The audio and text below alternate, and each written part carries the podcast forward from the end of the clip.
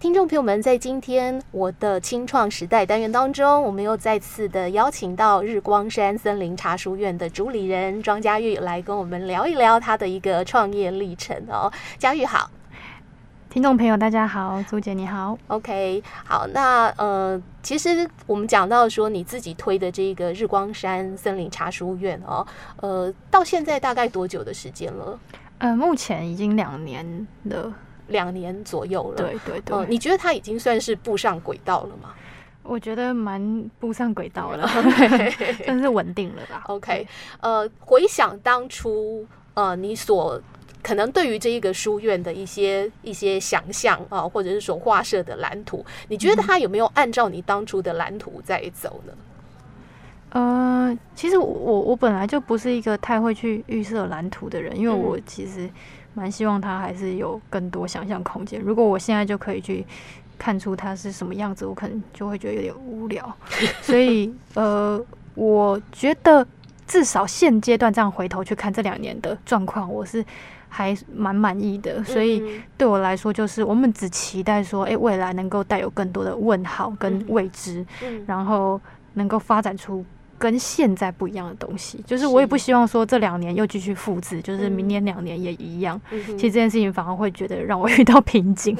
对，所以呃，我们我们是不不期待说过去这些蓝图有没有真的达到，就是现在回头看我是满意的，这样就够了。OK，那针对日光山这样子的一个品牌，你自己有其他的愿景吗？呃。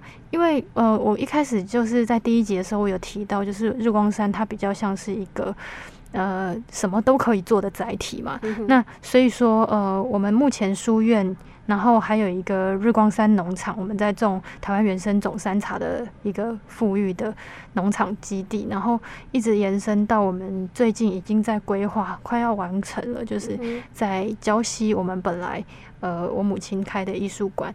吕美丽金雕艺术馆的对面，我们的茶空间其实已经快要落成。是，就是这间茶空间未来会是林场这边是森林主题嘛，所以叫日光山森林茶书院。那礁溪这间茶空间呢，会叫做日光山茶书院。茶院，对，茶院，但是也有书，嗯，就是我们会融入更多，只要是跟茶品质我们是筛选过的，跟茶有关的茶书，然后不同朝代的历史，就是。只要跟茶有关，跟文茶文化有关，我们会把它纳入在书店里面，所以它仍然是一个可以阅读的茶空间。那比较特别的就是我们是一间一间的包厢，所以说是可以采预约制，就是有一些因为疫情时代嘛，有一些人不太想要在公众场合，那就可以自己独立一间，可以预定下来，那就是有点走茶包厢的概念。对，那整间茶茶馆的主题就都是茶，所以说我们。在建筑物的后段，我们也是有种一些茶树。嗯，就是如果真的有想要了解比较深度的茶的课程，或者是一些那个对茶的认识，我们未来也都会规划在这样子的空间里面，甚至是去规划比较深度的一些精神层面的课程，像是一些禅修啊，还是那个颂钵、插花，然后。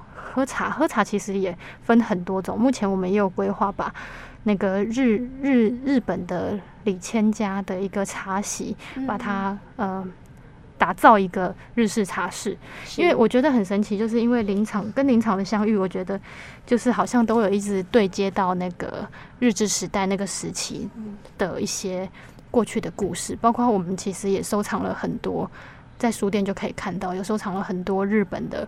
老家具，嗯，那这些东西其实我们看了都会很感动，因为在过去这些手工打造的木质的一些工艺品里面，其实你会看到现代的家具没有的东西，就是它有很多那种手工感跟一些很细腻的一些处理，然后包括一些卡榫啊那些，你都会觉得说哇，以前人怎么这么有时间啊？对，就是那些东西太精致了。嗯，那其实我们新的一个插电空间呢，其实我们也会摆放很多这些旧时代的一些老东西的家具，然后配合上呃过去。呃李千家的这个茶道传承，其实他们一直都没有改变过，就是一直都保留这样的传统。所以我觉得要会使用这些器呢，必须要先知道这怎么用。嗯，那所以说我们还是会尽量呃在茶空间里面能够开课程去教大家如何去使用这些茶道具，然后了解过去的人是怎么尊重茶的。所以说呃。除了喝茶的实体空间以外，我们也会开各式各样的课程，是希望在这一间茶茶书院可以实践的。因为本来在林场这边的日光山森林茶书院，它比较着重在森林森林这一块，选书的方向会不太一样。然后因为空间也比较小，所以说比较大型的活动可能还是会受空间限制。所以在礁溪的这个新空间，我们就会能够办一些比较人数比较多的活动。嗯哼，OK。好，所以说它会有一点呃，又把它变成一个学习的场域，是吗？对对对，其实是呃，办活动以外，就是还是包包课程的一些场域。嗯，这当然就是现在在规划当中的事情。规划当中，对。呃，如果可以重来一次，你会选择创业这条路吗？嗯，我还是会耶，因为我会觉得说，呃。大不了就是一切归零，我觉得这就是年轻的本事，你知道吗？就是我会觉得说，哎、欸，那大不了没了，就顶多跟现在一样啊。嗯嗯嗯，就是你只要不要负债累累，就是顶多就是你就花了这段时间也有学到嘛。你就算没有做成功，那你也要有学到东西。我觉得对我来说，因为我本身就很喜欢有挑战性的事情，所以我就是。只要说想做，我就会去想办法。就是我的执行力是蛮高的，就会想办法去实践它。嗯、那我我仍然是不后悔这件事情啊。嗯哼，OK，好，呃，就是即便可能可能会有一些不预期的状况，比如说突然疫情就就发生，然后或者是又有什么样子，呃、其实这件事很好玩，因为像今年啊，就是疫情，其实今年算是有一点点。半开放，没有到完全。那我六月份的时候，我就去了新加坡参加他们的展览，然后、嗯、呃十月份的时候去了伦敦。其实这件事情也是在我去年的时候完全没有打算的事情，可是我就突然想了，我就觉得说不行，这样关了两年实在是太闷了，所以我就觉得哎、欸，我们的产品应该要走出去。是，那我就去做了。嗯、可是呃，当然。就是大家都会知道说，这这一年甚至明年的经济其实挺萧条的。是。然后像去英国，英镑也贬值很多。可是我也会抱持的另外一个态度是说，到底应该在经济好的时候出发，还是经济不好的时候出发？其实这是一个值得思考的问题。就是。嗯对我来说，是我完全对于这些海外市场的开发是陌生的。那先去在时机不好的时候去观察，就是我我要知道说我的产品策略应该要怎么调整。嗯、那其实我还我还我还是蛮不怕，就是受到疫情啊，或者是这些。外在大环境影响，因为大环境这些有低潮，总是会有起来的一天。那我会希望说，在这个低潮的时候，我不用马上赚到钱，因为我们看的是十年的事情，就是我不是要赚短线的东西，我要看长线的东西。所以基本上我会希望这段时间我可以当做是酝酿，就是我们要把各种可以准备的事情先准备好，然后在它可以突然。喷发的时候，再再再好好的回收，我也不介意这样子，所以我会觉得说，我不会把这段时间大环境面临的困难当做是我企业有问题或者是企业不行的困难。嗯哼哼。对，我觉得这件事情要看清楚，嗯哼哼，拆开来看。OK，好，嗯，最后当然就是希望嘉玉给一些，当然其实你在前面几集的。呃，内容当中已经有提及了啦，哈，但是我还是希望在节目最后，请嘉玉给有心要创业的呃青年朋友一些建议。嗯，就是前面其实就有提及到说，呃，如果说你是一个普通的上班族，然后有固定的薪水，然后你今天真的有一个自己很喜欢的事情，然后想创业的题目，那也有商业模型了，然后。你希望能够创业的话，那在现在这个节骨眼呢，就是你愿意二十四小时工作，就是没有下班时间，然后赚出来的利润呢是跟上班的时候差不多的话，就非常的鼓励，可以好好的去创业，实现自己的理想，嗯、然后不要等，不要不要却步，就大胆的去做。嗯哼，感觉应该还是要先 get ready，对不对？对，一定要先 get ready。但是 这件事情就是因为每个人遇到状况不一样，嗯、还有就是要掌握自己的人脉圈啊。像有一些新创公司是会有投资人的，是。然后呃，我后来也觉得呃，大家必须理清一件事情，就是。投资人给你的钱不是所有的钱都可以乱拿的，嗯、就是那个钱能不能带给你在你这个领域里面的资源也是相当重要的，包括人脉，嗯、然后包括可以接线的一些单位，嗯、这些都是需要考量的。因为钱是一个最基础的东西。其实我觉得你的产业资源这件事情，你也要看你自己有多少的资产。嗯、资产不是只有金钱，还有人脉，然后跟你可以做到的。